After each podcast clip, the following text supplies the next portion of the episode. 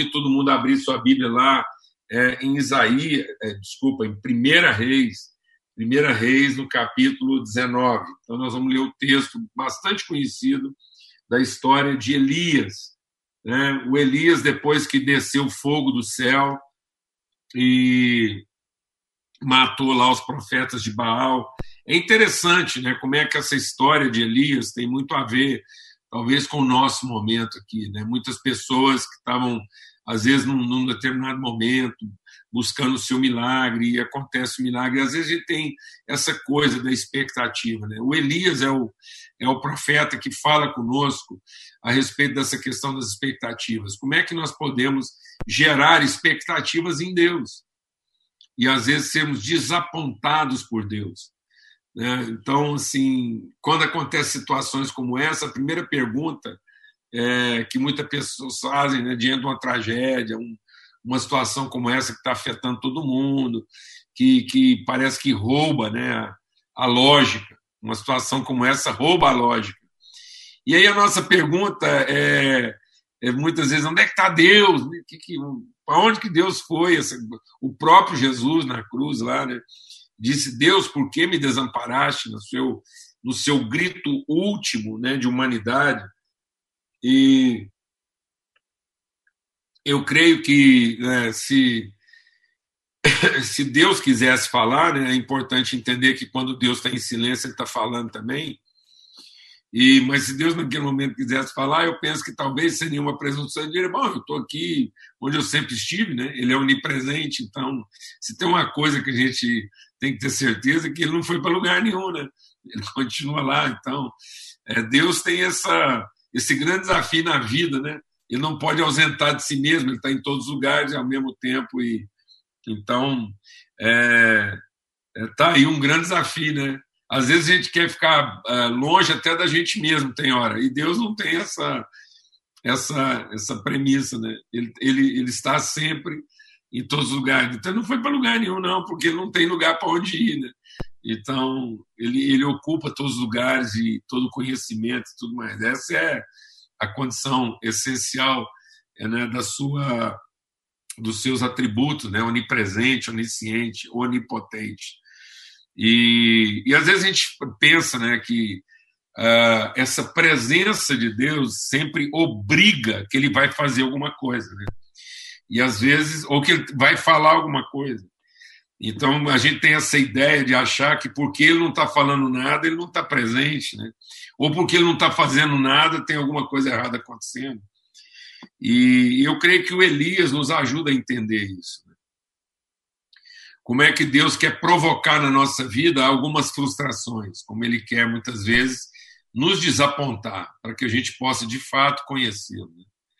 para que a nossa relação com Ele melhore, para que a nossa relação deixe de ser uma relação da expectativa e passe a ser de fato a relação do conhecimento. Então, aqui em 1 Reis diz assim: Acabe fez saber a Jezabel tudo quanto Elias havia feito e como matara todos os profetas à espada. Então Jezabel mandou o mensageiro Elias dizer: Façam-me os deuses como lhes aprover, se amanhã, a essa hora, não fizer eu a tua vida como fizeste a cada um deles.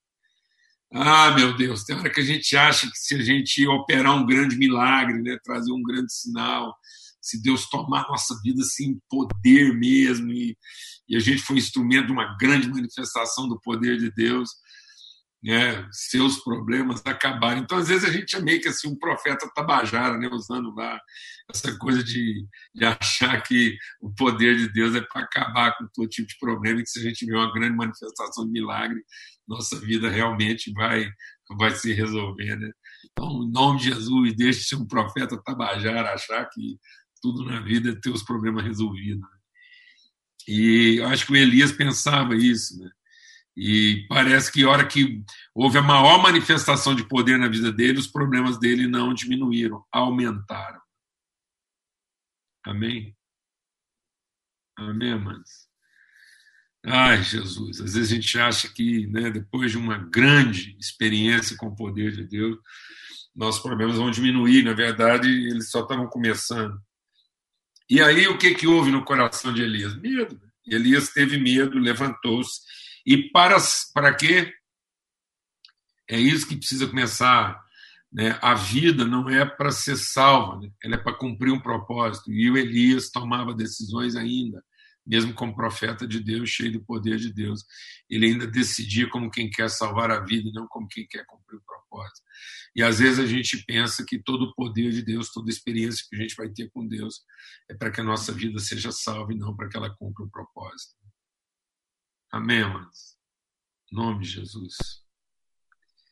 Em nome de Jesus. E o Elias, é, para salvar a sua vida, se foi e chegou a Berseba, que pertence a Judá, e ali deixou o seu moço, ou seja, ali ele dispensou qualquer tipo de ajuda.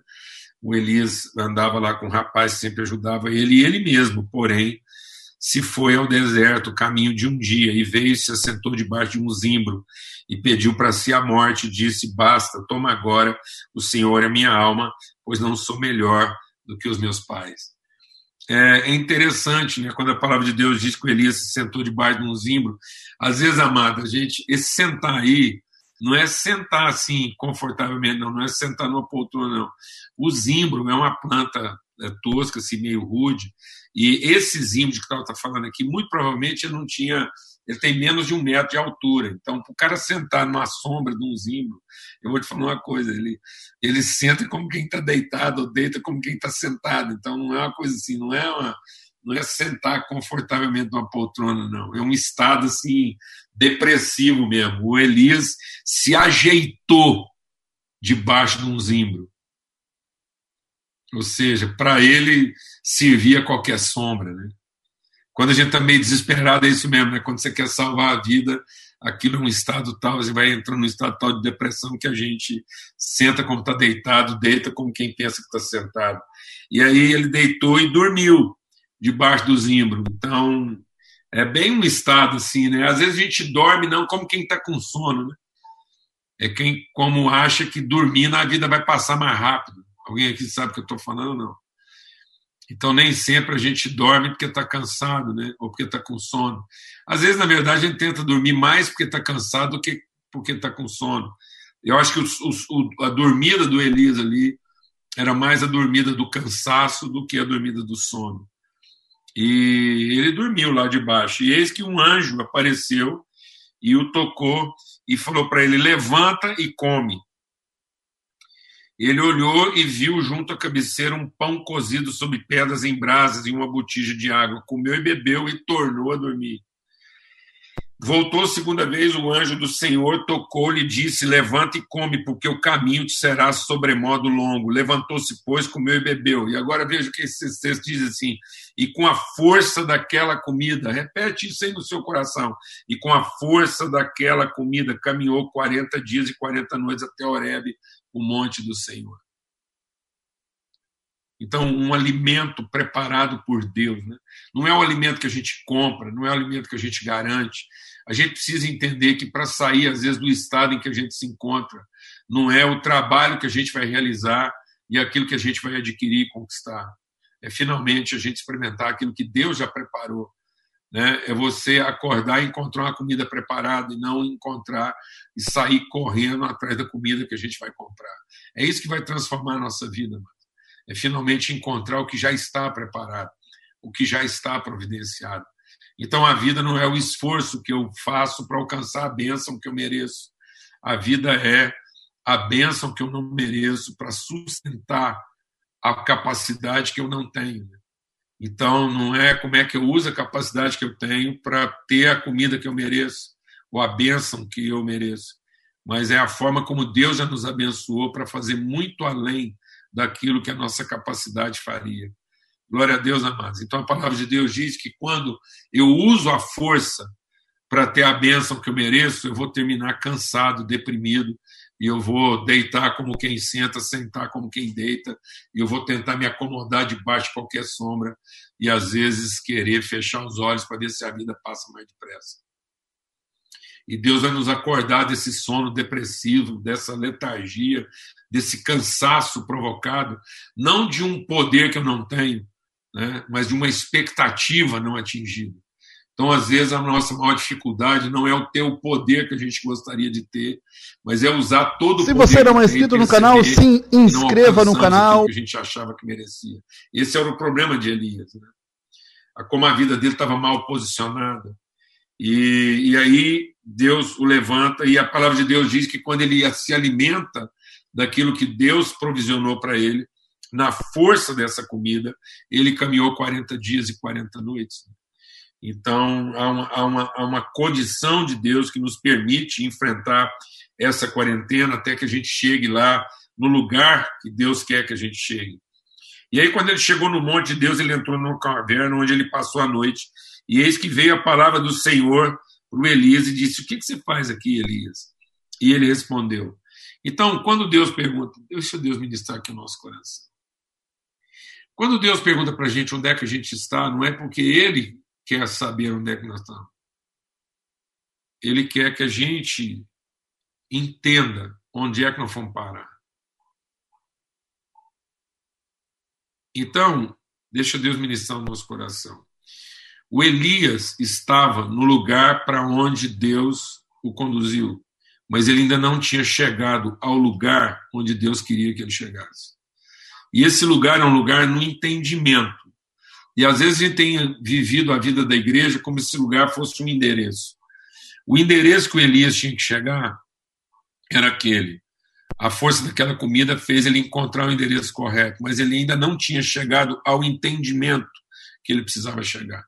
Porque, mesmo já estando no endereço certo, ele ainda não tinha o entendimento que precisava. Amém? Então, quando Deus nos alimenta, Ele vai nos levar ao lugar do entendimento e não apenas ao endereço. Às vezes você já chegou no endereço da empresa, o casamento já chegou. O casamento é esse mesmo, você está no endereço certo. Tem gente que acha que o casamento dele não está bom porque o endereço está errado. Não. Às vezes o entendimento é que não está pleno. Às vezes você está achando que a vida está difícil porque você ainda não está trabalhando no lugar certo e você está querendo mudar de endereço. Às vezes você está achando que sua vida não está bem porque o endereço da igreja que você frequenta é outro. Então você acha que se você mudar o endereço da igreja, mudar o endereço do casamento ou mudar o endereço da sua atividade profissional, isso vai transformar a sua vida. E às vezes você já está no lugar para onde Deus queria te conduzir. E, e, a mão de Deus nos levou, mas a gente ainda não chegou nesse entendimento. Então, essa pergunta é, essa pergunta de Deus para nós é muito relevante, porque a pergunta primeira de Deus para nós sempre vai ser em relação a esse onde. E ele falou assim: onde você está?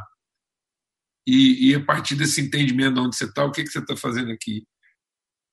Então, esse aqui e esse o que sempre vão ser perguntas que a gente vai precisar responder para Deus. E ele respondeu: Tenho sido zeloso pelo Senhor Deus dos exércitos, porque os filhos de Israel deixaram a tua aliança, derribaram os teus altares e mataram os teus profetas, e eu fiquei só. E agora eles procuram tirar a minha vida. Então, amados, vamos deixar o Espírito de Deus ministrar nosso coração. Quando Deus nos alimenta, Ele quer chegar conosco a um lugar. Mas para chegar a esse lugar que Deus quer que a gente chegue, nós vamos ter que fazer essa avaliação na vida e perceber como é que, às vezes, na frustração das nossas expectativas, nós somos nos tornando pessoas solitárias. E vamos também entender que muitas vezes a gente está num estado é, de profunda depressão, tristeza e desânimo, não porque a gente fez a coisa certa, errada, mas porque a gente pensou que estava fazendo a coisa certa e pensando que estava fazendo a coisa certa, a gente acabou não alcançando aquilo que a gente achava que merecia e o resultado disso foi solidão. Amém? Então é isso que está acontecendo com Elias. O Elias não está deprimido porque ele fez a coisa errada, ele está deprimido exatamente porque ele pensou que estava fazendo a coisa certa e que fazendo aquilo que Deus mandou ele fazer, ele ia alcançar um tipo de resultado e não era bem isso que Deus queria ensinar para ele. Na força dessa comida, o Elias andou e caminhou. Então nós queremos agora discernir onde é que esse alimento de Deus quer nos levar e o que que significa, o que que, aonde essa comida que Deus providenciou, a que nível de entendimento ele quer nos conduzir. E a primeira coisa que Deus quer tratar conosco aqui, dentro desse processo de frustração, de depressão e de desapontamento, é a nossa solidão. Nós precisamos confessar nossa solidão para Deus. Nós precisamos confessar que muitas vezes, mesmo casados, a gente está se sentindo sozinho. Mesmo trabalhando numa empresa com um punhado de funcionários, a gente está se sentindo sozinho. Mesmo na igreja, junto, cantando louvor, exercendo algum ministério lá no fundo, a gente se sentindo sozinho. Amém? Então, em nome de Cristo Jesus, o Senhor. Talvez a gente precisa confessar isso para Deus. Deus, eu pensei que eu estava fazendo a coisa certa e me descobri solitário, me descobri sozinho. Eu estou desapontado porque estou sozinho. E, e aí, Deus falou assim para ele: sai agora e se coloca nesse monte, e, e eu vou te mostrar uma coisa. E aí, Deus agora vai mostrar algo essencial para Elias. E eis que passava o Senhor, e um grande forte vento fendia os montes, despedaçava as penhas diante do Senhor porém o Senhor não estava no vento. Amados, olha, eu vou falar uma coisa para vocês, assim, essa coisa, assim, há um mistério aqui, lembra que eu falei, né? É, essa coisa que a gente pergunta, para onde é que Deus foi, né? Onde é que Deus foi parar? E agora Deus vai, ele vai tratar essa nossa vida, como a gente tem expectativas de Deus precisam ser corrigidas na nossa vida. Deus está ali conversando com Elias, ele fala assim: agora presta atenção, eu vou te ensinar uma coisa ali. Aí ele faz passar um vento forte, um vento que vai despedaçando pedra. Você imagina o que, que é isso, né? Um vento tão forte que as pedras se abriram. E aí Deus fala assim: eu não estou no vento. Então, mas presta atenção, porque nós temos que ter essa desconstrução aqui no entendimento aqui. Deus é onipresente, no entanto, não é, ele não está em qualquer lugar. Deus está em todos os lugares, mas não está de qualquer jeito também. Então, às vezes, é, ele, ele é onipresente, mas essa onipresença diz respeito aos seus atributos, mas não diz respeito às suas virtudes. Então, apesar de ser Deus que está provocando o vento, aquilo mostra o que Deus pode, mas não revela quem ele é. Então Deus está mostrando a capacidade dele de soprar um vento tão forte, capaz de fender as rochas. E ele diz: está vendo, eu posso fazer isso, mas isso não diz quem eu sou. Eu não sou isso aí. Eu não sou o poder que você espera que eu manifeste. Meu Deus, meu Deus, nós temos que comer essa comida, mas para ser curado. Porque Deus está dizendo para nós: eu não sou o poder que você espera que eu manifeste. Eu não sou aquilo que você espera que eu faça. Eu não estou aí, não é aí que você vai me conhecer. Meu Deus, que cura para a nossa vida. E ele diz mais: ele diz assim, é, e disse o Senhor: Vai, volta o teu caminho para o deserto de Damasco. Chegando lá, unge a Azael, é, rei sobre a Síria, e a Jeú, filho de Ninsi. Ungirás também sobre rei de Israel a Eliseu, filho de Safate, de Abel Meolá. Ungirás profeta em teu lugar. Amados, então agora começa a cura do Elias. Ele diz: Sabe como é que você vai me conhecer? Nas relações que eu vou estabelecer na sua vida. Porque não existe outro mal que precisa ser curado do que a sua solidão. Não é bom que o homem seja só. E essa solidão não diz respeito ao time com quem eu estou trabalhando, às coisas com quem eu estou fazendo, mas às pessoas com quem de fato eu estou transferindo, comunicando, transmitindo as virtudes que Deus colocou na minha vida. E às vezes eu estou fazendo um punhado de coisa como Elias tinha deixado para trás o empregado dele, às vezes eu faço parte de um time, mas ali, apesar de eu, de eu compartilhar atributos, eu não comunico virtudes. E a gente só vai conhecer a Deus no lugar onde a gente comunica virtudes não onde a gente partilha atributos.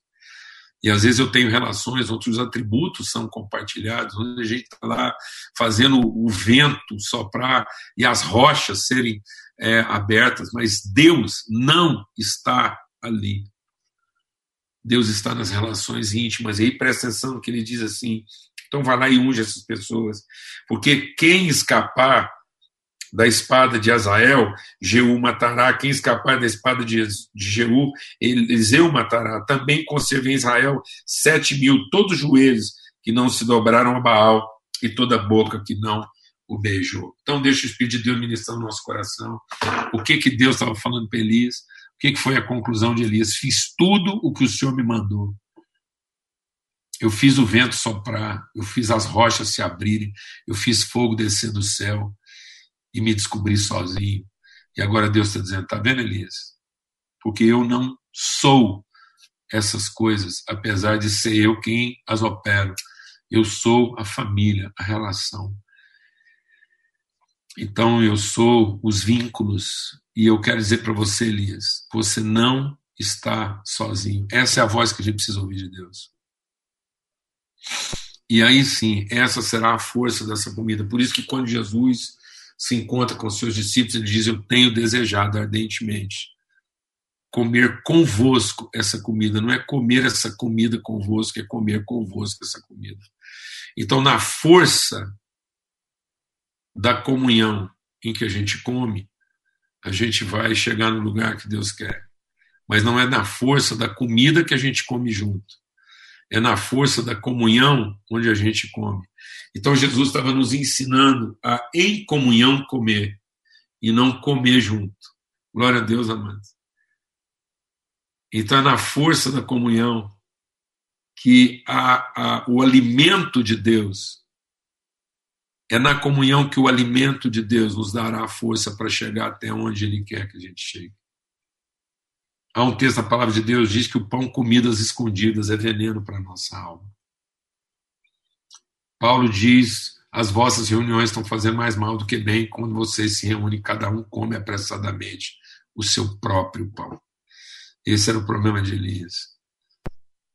O Elias, mesmo sendo usado por Deus, sabe, amados, às vezes quem está tentando salvar a própria vida é usado por Deus, como Elias foi. E isso nos engana. O poder de Deus se manifesta. Porque o Elias, mesmo tentando salvar a própria vida, ele foi instrumento de Deus para descer fogo do céu.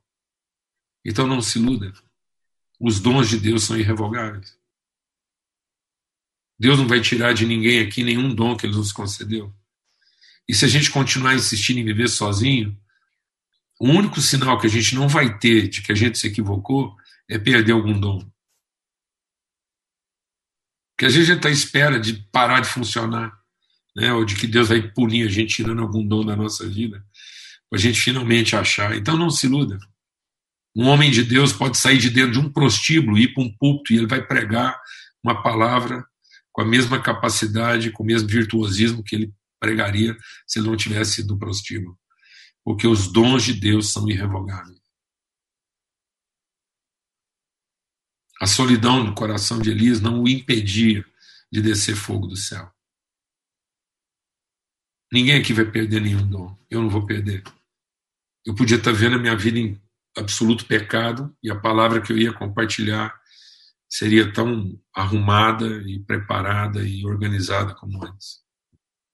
Mas os efeitos disso, o lugar aonde as pessoas chegariam através dessa palavra então, talvez aquilo que eu estou fazendo pode fazer com que as pessoas cheguem ao endereço certo, mas não ao lugar bom.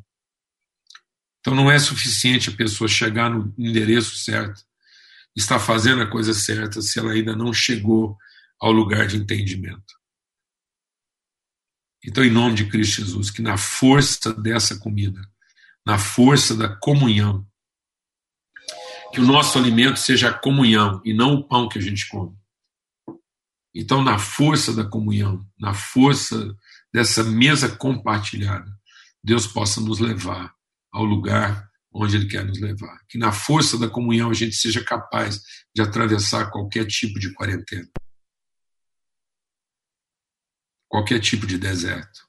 Na força dessa comida, na força do alimento que Deus nos prepara e Ele coloca à nossa disposição, para que a gente possa chegar no lugar onde Ele quer, que é o lugar do conhecimento, das relações, dos vínculos. Então nós vamos ser capazes de atravessar qualquer deserto. Amém?